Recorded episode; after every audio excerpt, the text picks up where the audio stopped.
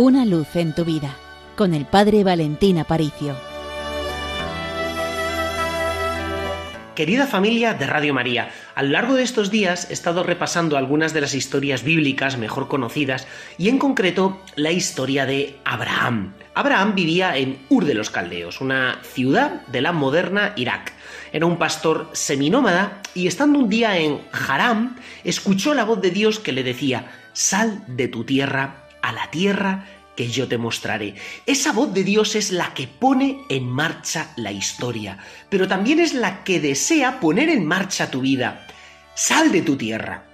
¿Qué significa eso? No quiere decir que te vayas a vivir a otro sitio, pero sí espiritualmente. Hay cosas que te atan, hay cosas que te están esclavizando, y no es otra cosa que lo que te hace infeliz.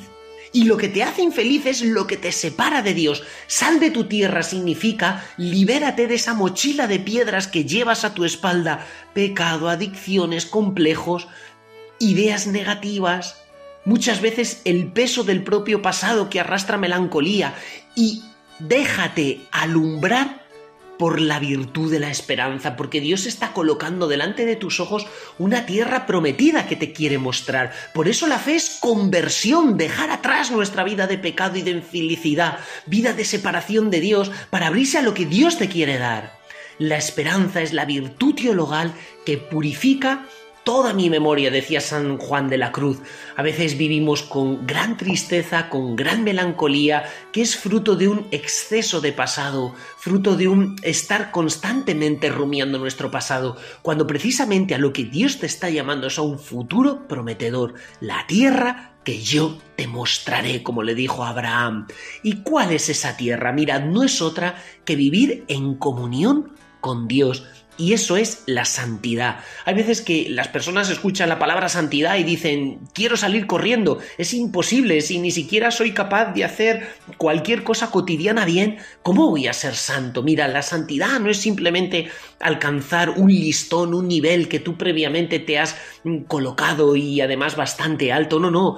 La santidad, y lo aprendemos en la historia de Abraham, es la fidelidad a las mociones internas del Espíritu Santo que te va guiando y va actuando en ti. Y Abraham se deja conducir, se lleva a guiar, se deja guiar porque sabe que esa voz de Dios nunca puede fallar.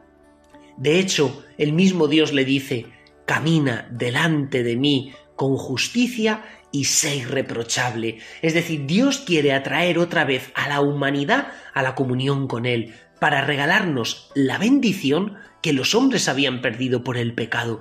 Y esa bendición la obtenemos para nosotros, pero también para los demás, gracias a la santidad de vida, gracias a la comunión con Dios, gracias a una vida plena que se nos da cuando dentro de nosotros tenemos esa gracia divina. Abraham lo primero que hace es recorrer la tierra prometida, visitando tres lugares, en el norte, en el sur, en el centro, es decir, queriendo abarcar todo lo que Dios le va a dar. ¿Y qué es lo primero que hace en esos lugares?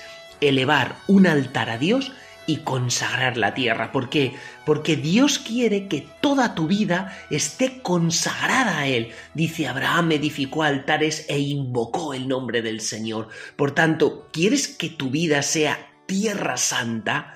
¿Quieres que tu vida sea el lugar prometido por Dios? Consagra por completo tu vida a Dios. Levanta un altar a Dios en cada minuto de este día, en cada hora, y que no pares de invocar el nombre del Señor. Solo así, verdaderamente, la esperanza hecha realidad de la posesión de esa comunión con Dios ya aquí en esta tierra hará que vivamos en un océano de paz interior, de alegría interior, sintiendo el amor infinito de aquel que nos llama a una vida nueva y a dejar atrás las tinieblas. Deja que esa voz de Dios te ilumine. Pues querida familia, de parte del Seminario Mayor de Toledo, un abrazo gigante, una bendición gigante y ya sabéis, con los pies en la tierra pero con el corazón en el cielo.